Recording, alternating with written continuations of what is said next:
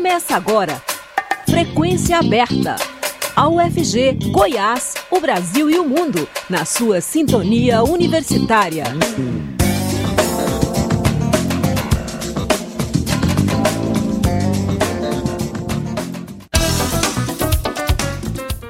Boa tarde. São 5 horas mais um minuto. Está começando Frequência Aberta. Eu sou Rodrigo de Oliveira, estarei com vocês até às 5 e meia da tarde com as principais notícias de Goiás, do Brasil e do mundo. Você pode nos ouvir também pela internet, no site da Rádio Universitária, no aplicativo Minha UFG e nas principais plataformas de podcast. Fique conosco. Produtos da cesta básica tiveram variação de até 92,53% em um levantamento feito pelo Procon Goiás em nove estabelecimentos comerciais da capital entre os dias 6 e 8 de março. De acordo com o Procon Goiânia, que realizou a pesquisa de preços, os números refletem um momento específico e, por essa razão, os valores podem sofrer alterações no passar dos dias. A maior variação encontrada foi na farinha de mandioca, que pode custar R$ 4,15 em um estabelecimento e R$ 7,99 em outro.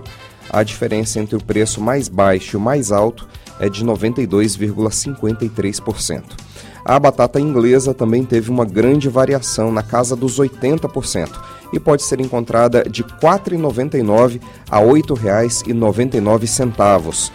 O óleo de soja registrou variação de cerca de 60%, podendo custar de R$ 6,39 a R$ 10,20. De acordo com o Procon, levando em consideração somente a compra dos cinco itens que possuem a maior variação de preços, o consumidor pode economizar cerca de 21 reais se pesquisar bem e levar sempre o produto com o menor preço. A pesquisa está disponível no site do Procon Goiânia. A Receita Federal liberou nesta quinta-feira o programa gerador da declaração do Imposto de Renda à Pessoa Física de 2023. Mas a entrega da declaração começa só na próxima quarta-feira, dia 15. O contribuinte já pode então baixar o aplicativo e preencher os dados antecipadamente. Aí no dia 15 é só enviar. O programa gerador pode ser baixado no site da Receita ou pelo aplicativo Meu Imposto de Renda disponível para tablets e celulares dos sistemas Android e iOS. A Receita explicou que a antecipação do programa gerador vai ajudar a evitar o congestionamento que costuma ocorrer no primeiro dia de entrega da declaração. O prazo para a entrega da declaração do imposto de renda em 2023 vai até o dia 20 até o dia 31 de maio, perdão. Lembrando que esse ano o imposto de renda tem algumas novidades, entre elas a prioridade da restituição de quem usar o modelo pré-preenchido e também de quem optar por receber via Pix, cadastrando a chave do CPF.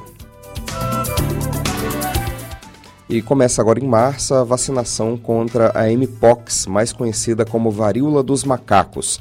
O Ministério da Saúde informou hoje que vai distribuir 47 mil doses da vacina contra a doença aos estados e ao Distrito Federal. Segundo a pasta, os imunizantes serão enviados de acordo com o andamento da vacinação e com as demandas de cada unidade federativa. Nessa primeira fase, terão prioridade pessoas com maior risco de evolução para as formas graves da doença, como, por exemplo, portadores do vírus HIV e também profissionais de laboratórios.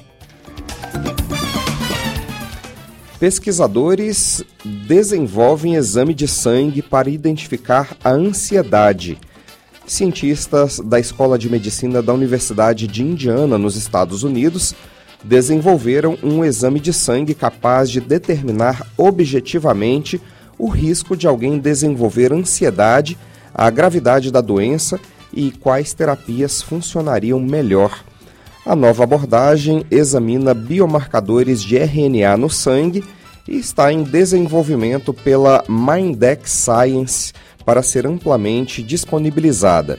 O professor de psiquiatria e autor do estudo, Alexander Niculesco, afirmou que muitas pessoas sofrem de ansiedade, o que pode ser muito incapacitante e interferir na vida diária.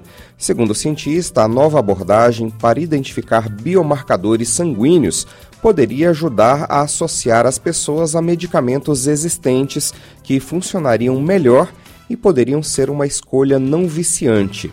Anteriormente, a mesma equipe desenvolveu exames de sangue para dor, depressão, transtorno bipolar e transtorno de estresse pós-traumático. O novo estudo, publicado na revista científica Psiquiatria Molecular, usa métodos semelhantes para a ansiedade. Agora são 5 horas e 6 minutos.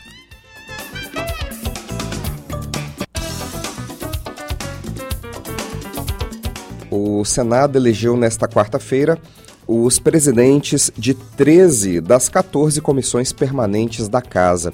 Como já previsto, a CCJ, Comissão de Constituição e Justiça, considerada a mais importante, por onde passam todos os projetos antes de irem a plenário, ficou com o senador Davi Alcolumbre do União Brasil. PSDB e MDB ficaram com três das comissões. O PT ficou com duas, assim como União Brasil. As outras comissões ficaram com o Podemos, o PDT e o PSB. Os senadores do PL, do PP, do Republicanos e do Novo, partidos que formam o bloco chamado Vanguarda, se abstiveram de participar da votação. Os senadores desses partidos alegaram que não tiveram direito de indicar presidentes para as comissões, mesmo sendo o terceiro maior bloco da casa, com 23 senadores. Tradicionalmente, a escolha do comando das comissões é feita com base na proporcionalidade das bancadas ou dos blocos, mas os nomes normalmente são definidos por um acordo, sem o impedimento de candidaturas avulsas e disputa no voto. Mesmo ficando de fora da disputa pelo comando, os senadores do bloco Vanguarda têm a representação garantida na composição das comissões. O assunto comissões está resolvido no Senado, mas não na Câmara. Os deputados ainda negociam e conversam com o presidente da casa, Arthur Lira, do PP, para ver como é que vai ficar a composição. A expectativa é que esse assunto seja resolvido já na próxima semana. O senador Omar Aziz, do PSD, recém-eleito para presidir a Comissão de Transparência e Fiscalização do Senado, disse que vai investigar a possível relação entre a venda de uma refinaria da Petrobras e as joias recebidas como presente do governo da Arábia Saudita pelo governo de Jair Bolsonaro do PL. A comissão vai investigar a venda da refinaria Landulfo Alves, localizada na Bahia. Segundo Aziz, a negociação foi feita abaixo do preço de mercado. A refinaria era avaliada em aproximadamente 3 bilhões de dólares, mas foi vendida por apenas 1 bilhão e 800 milhões de dólares em 2021. O senador adiantou que já na semana que vem vai se reunir com os integrantes da comissão para definir os primeiros passos dessa investigação. Ele vai pedir informações apuradas pela Receita Federal e pela Polícia Federal. A refinaria foi vendida para o grupo Mubadala Capital, que é um fundo de investimentos de Abu Dhabi, nos Emirados Árabes. Aziz, Aziz, o senador Omar Aziz, quer investigar a possível ligação do baixo valor pago com as joias doadas pela Arábia Saudita a Bolsonaro. Os países são vizinhos e aliados. Segundo o senador, a comissão já enviou um pedido de documentos à Petrobras acerca da avaliação de preço da refinaria. Aziz disse que não está julgando ninguém, mas a forma como se deu o caso foi bastante estranha. A Landulfo Alves, que agora é chamada Marataip, Produz diesel, gasolina, óleo combustível e bunker, além de produtos especiais como parafina e propeno.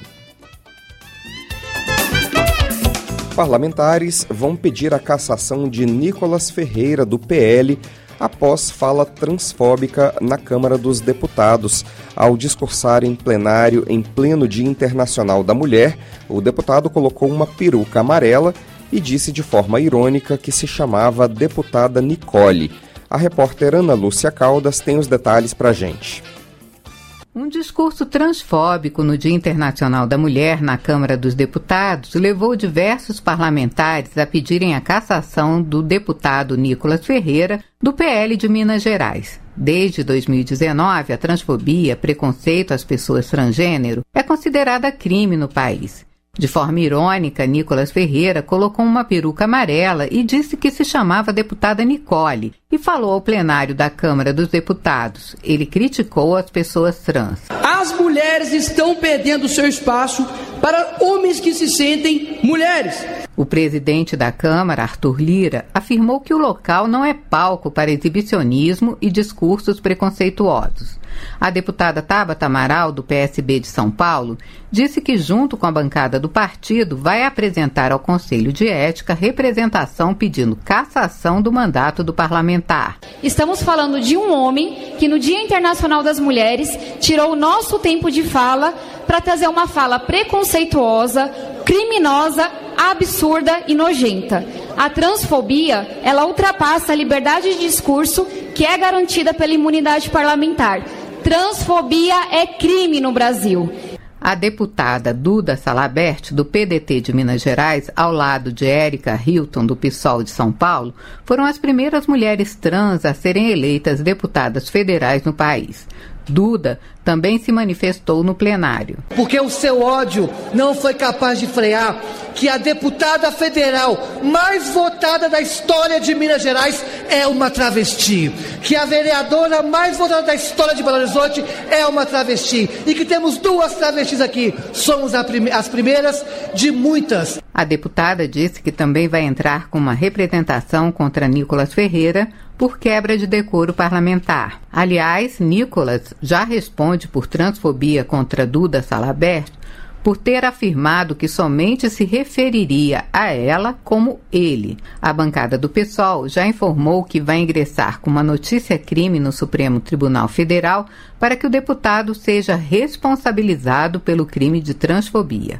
O Ministério Público Federal acionou a Câmara para que o discurso do deputado seja apurado para averiguar suposta violação ética. Da Rádio Nacional em Brasília, Ana Lúcia Caldas. E ontem nós comemoramos o Dia Internacional da Mulher. Desde a segunda-feira estamos exibindo uma série especial de reportagens da Rádio Agência Nacional sobre as lutas das mulheres em diversos nichos da sociedade. No episódio de hoje, a repórter Beatriz Evaristo fala sobre o espaço das atletas no esporte. Vamos acompanhar pé de mulher não foi feito para se meter em chuteiras. A declaração do então assistente técnico do Ministério da Educação, Iguezil Marinho, estampou a capa do jornal O Imparcial em 1941. À época, um decreto-lei determinou que mulheres não poderiam praticar esportes considerados incompatíveis com as condições de sua natureza. Mas mesmo diante dos impedimentos, sem apoio institucional, elas resistiram às repressões e desenvolveram práticas esportivas reservadas aos homens. Um estudo de memória do esporte da pesquisadora Janice Mazo, da Universidade Federal do Rio Grande do Sul, revelou uma sociedade de damas no interior gaúcho que desafiava o padrão da época. Embora com esse nome que remete inicialmente a uma ideia de mulheres que se encontravam para conversar, tomar o chá, enfim, trocar algumas ideias, elas também praticavam tiro. Isso na, no início da década de 1930, né, elas começam a utilizar as armas que os maridos frequentavam essas associações, que eram restritas, né? As mulheres só frequentavam nos dias de festas, de comemoração, e elas organizam a sua própria associação, a sua própria entidade esportiva. Durante a ditadura militar, em 1965, o governo expediu um documento deixando claro que mulheres estavam proibidas de praticar lutas, futebol, polo aquático, rugby, alterofilismo e beisebol, A lei que limitava a atuação feminina no esporte só deixou de valer em 1979. Ainda assim, são muitos os desafios enfrentados pelas atletas na atualidade, como destaca a professora Janice Mazo. Então, se essa caminhada né, no esporte olímpico né, das mulheres já se avançou bastante, mas tem muito mais espaço para conquistar, eu vejo que na prática paralímpica também, né? E um reconhecimento também maior das nossas atletas paralímpicas e das nossas atletas que participam da Surda Olimpíada.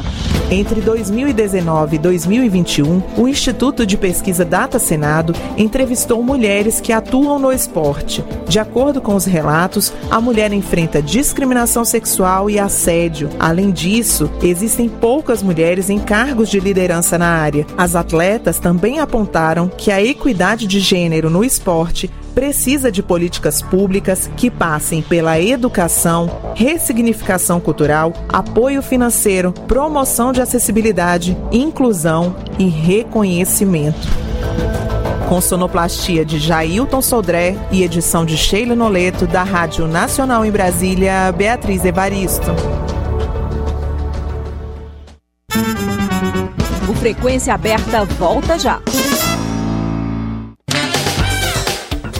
Agora são 5h17. Uma escola de arte e cultura afro-brasileira, assim se denomina a Associação Coró de Pau, que completa 20 anos. Trata-se de um projeto de cunho social e cultural que visa agregar pessoas pela música. O grupo é aberto à participação de qualquer interessado em aprender a tocar e confeccionar instrumentos musicais. Com amplo apoio de pessoas e de instituições, o Coró de Pau é coordenado por Claudinei Santos Amaral, o mestre alemão. Ele esteve na rádio universitária e contou a história do Coró de Pau em uma conversa com a jornalista Silvânia Lima. Vamos acompanhar. O grupo musical goiano Coró de Pau completa 20 anos uma verdadeira escola de arte e cultura afro-brasileira aberta à participação de qualquer interessado. A partir de uma proposta comunitária de agregação popular pela música, em especial os ritmos regionais brasileiros, o grupo foi fundado e segue sob o comando de Claudinei Santos Amaral, o mestre alemão paulista que adotou Goiânia após um convite para apresentação dos seus instrumentos de fabricação própria, Alemão viu aqui um campo fértil para a realização de um amplo trabalho social, envolvendo arte e cultura. Surgiu então o Coró de Pau, por onde já passaram muitos. Mas quem vai nos dar os detalhes desse trabalho é o próprio mestre alemão. Olá, Claudinei. Olá. Muito prazer ter o senhor aqui na Rádio Universitária. Obrigado, eu que agradeço, Silvânia. Claudinei, vamos conversar sobre o grupo Coró de Pau, né? São 20 anos de música, de formação musical e até de educação pela arte, né? Define pra gente o que, que é o Coró de Pau. Sim, o Coró de Pau, ele tem esse nome, para começar, é, fazendo analogia àquele bichinho que come madeira, né? Porque eu cheguei aqui antes de tocar, né? De montar o bloco de rua, a banda eu cheguei com os instrumentos escavados, né, que eu fabrico desde 1985, quando eu aprendi lá em, Itaquera, né, com o mestre Lumumba. Então, essa analogia por conta da gente construir os instrumentos escavados em madeira, né, com formão, da forma tradicional, é, martelo e formão, facão, machado. Então, é, o nome vem daí. E chegando aqui, eu percebi a demanda que existia dos jovens e as pessoas é, loucas para ter acesso a esse universo da percussão, da, da música, enfim. Né? Então, eu vim a, a convite da Universidade Católica para fazer uma calorada aqui em 2002. E aí eu aproveitei, trouxe alguns instrumentos e fiz algumas exposições, né? A primeira foi no Jardim Botânico e ali eu conheci muitas pessoas com essa vontade de aprender, ter acesso ao instrumento, né? E aprender a tocar. Então, promovi as primeiras oficinas com esse grupo que eu conheci ali, que passaram por lá. Eles chamaram outras pessoas. Trabalhamos durante um bom tempo. O resto do ano, cheguei em abril, então o resto do ano de 2002, a gente passou trabalhando junto com esse grupo. E desse grupo eu formei um, um grupo musical, né? Para apresentações com esse nome batizado, né? De Coró de Pau. A partir dali, a demanda só cresceu. Ou seja, você nunca mais voltou para São Paulo, né? Apaixonou por Goiânia, encontrou Apaixonei. pessoas aqui Foi. com afinidade pelo seu trabalho. Sim. Mesmo assim, eu tive que voltar ainda, né, para Boatuba, que é onde eu morava, e aos poucos me desfazendo lá dos laços que eu tinha, né, com a cidade, para poder vir definitivamente para cá. Certo. Claudinei, e hoje o Coró de Pau, ele é uma associação, ele é uma organização jurídica constituída já? Sim. Temos o, o estatuto, fundamos a Associação Coró de Pau, 2012. Então, de lá para cá, as relações institucionais né, ficaram mais intensas também, né? Da gente ser contratado para fazer festivais e oficinas diversas, tanto aqui no estado como fora do estado também. E até hoje a gente tem essa demanda grande de escolas, festas, é, instituições, congressos, por aí vai. Agora fala pra gente um pouquinho sobre as atividades que são desenvolvidas lá, né? Vocês têm um grupo musical, vocês têm uma parte de confecção de instrumentos, né, a partir de materiais recicláveis. E como é que as pessoas podem participar? Como é que elas podem eh, integrar aí ao grupo? A gente tem um bloco de rua que funciona como uma escola para iniciantes no universo da percussão, né? São atividades gratuitas, a gente chama de ensaio aberto, é ensaio aberto, né? São realizados tradicionalmente aos sábados,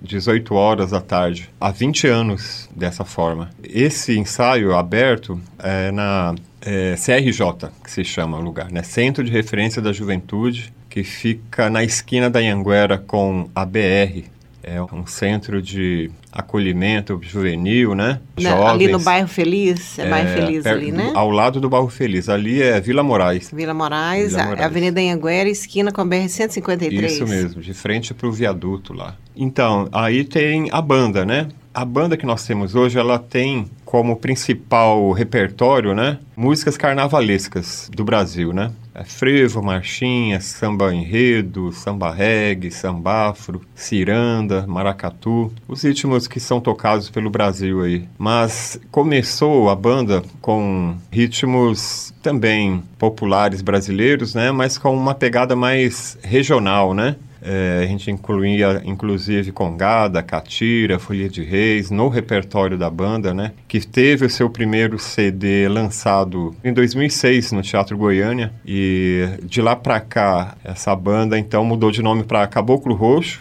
Ela está em atividade até hoje aí.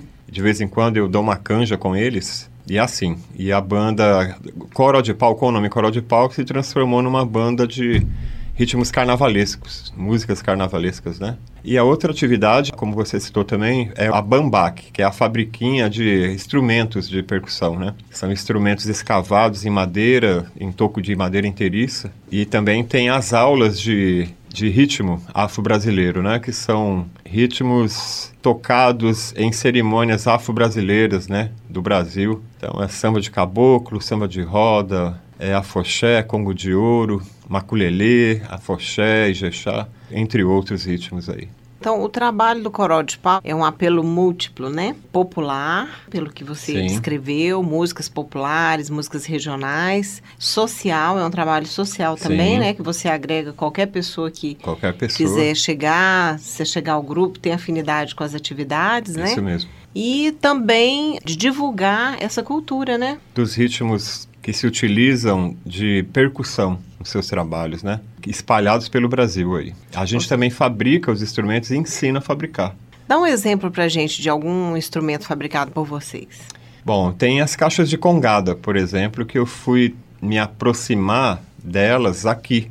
Conheci as primeiras de catalão, que são fabricadas lá daquela forma tradicional. Aprendi a fazer e a reproduzo hoje, né? Faço manutenção também. E a tabaque de capoeira, né? Que é um, acho que o mais conhecido assim, aqueles tambores que são tocados com a mão, né? Com pele animal mas eu faço eles escavados em madeira, né, inteiriça. Esse é o, é o diferencial. É isso que eu queria saber, os materiais que você usa, madeira e o que mais? Sim, é, a gente tem uma parceria com a AMA, então eu recolho material dos parques aqui, né, de Goiânia. Geralmente, que onde fornece mais material é o parque do Bosque dos Buritis. Uma madeira em especial que se chama Guapuruvu, ela tem caído muito lá, essas árvores. Então, é uma madeira leve? É uma madeira de fácil fácil para escavar. Ela comumente é usada para fabricação de canoas em Ubatuba, onde eu morava. Ah, sim, uma madeira que você já conhecia, já você conhecia, encontrou ela aqui é, disponível, né? É. E que outros materiais, além de madeira? É, então, me utilizo de couro de cabra e de boi, são as, as peles que a gente se utiliza. As cordas são de material reciclado, né? Mas é comprado em loja, assim, a gente não fabrica, mas compra elas, por exemplo, feitas de garrafa PET e trançadas, e a gente tem esse contato desse fabricante, ele que nos fornece esse material. Aí ferro e as tintas, né, para a gente poder tratar da madeira, para ela ter uma durabilidade maior. E o som, né, a percussão realmente fica de bom nível? Fica. Com esses instrumentos? Fica. Aí é que tá. Eu preferi não trabalhar com os instrumentos reciclados por já existir um grupo com essa pegada, né? São estudiosos da música, tem gente formada em música mesmo, profissionais que só trabalham com música. Então, deixei por conta deles e fazer esse trabalho com o material reciclado e eu fazer com o material orgânico, esse que eu citei. Alemão, eu não gosto muito de rótulos, né? A gente vive na sociedade de rótulos. Sim. Mas eu gostaria que você definisse o Coró de Pau, como que vocês se autodenominam? É uma escola de arte e cultura afro-brasileira. Um outro nome é um bloco de rua Coró de Pau, que é, por si só já é uma escola de arte, né? Por exemplo, tem pessoas que vão e passam uma temporada conosco, por exemplo, Desde o começo do ano, elas começam a ensaiar, aprendem a tocar, participam do processo do carnaval, tocando em diversos lugares, tanto aqui como no interior, né, como Goiás, Pirinópolis, que a gente costuma ir. No final do ano, elas estão já estão envolvidas com esse movimento. Umas vão se inscrever no Vega Vale para fazer violão, para fazer canto, outros vão fazer teatro, mas passaram por ali, tiveram contato com esse universo, né, da arte e da cultura. E os dons em cada um vai brotando, e eles vão então por si só trilhando seu próprio caminho, né? Mais tarde formando grupos e tal, mas eu considero um celeiro mesmo de artistas ou seja, nesses 20 anos já tem frutos aí sendo colhidos, né? Tem, muitos. Muitos grupos formados. Podia citar aqui vários, mas o que mais importa é que a, as portas estarão sempre abertas para eles voltarem, né? E para quem nunca teve contato com a arte, a cultura, a música, o Coral de Pau é a, a porta de entrada, com certeza. Alemão, você me disse que hoje o Coral de Pau é uma associação, né? E que Sim. isso facilitou muito as relações institucionais. Como é que o grupo se mantém? Então, é, a gente tem a fabriquinha, fábrica de instrumentos, fabrico instrumentos e vendo para o Brasil todo, e isso é o principal, a principal fonte de recurso que nós temos, né? E aí, durante o ano, tem algumas atividades, por exemplo, do carnaval. Trabalhamos muito no carnaval. Às vezes a gente tocava em três lugares ao mesmo tempo, quer dizer, ao mesmo tempo, né? No, no mesmo, mesmo, dia. dia. É, é, tocava num lugar de manhã, à tarde, à noite em outro. É, a gente não é, é, uma banda de bar, né? Sim. Mas tocaremos em bar, tocamos em bar também, mas tocamos em convenções. Nesse período do carnaval, a gente é requisitado para fazer congressos, por exemplo, né? no interior, aqui. E aí a gente consegue receber o cachê e fazer a manutenção desse trabalho do, o resto do ano. Agora, para encerrar nossa entrevista, Alemão, eu gostaria que você falasse sobre a dinâmica do Coral de Pau, né? Para as pessoas interessadas, onde que elas podem conseguir mais informações sobre o grupo, onde vocês se reúnem, eh, se as pessoas podem aparecer lá, né?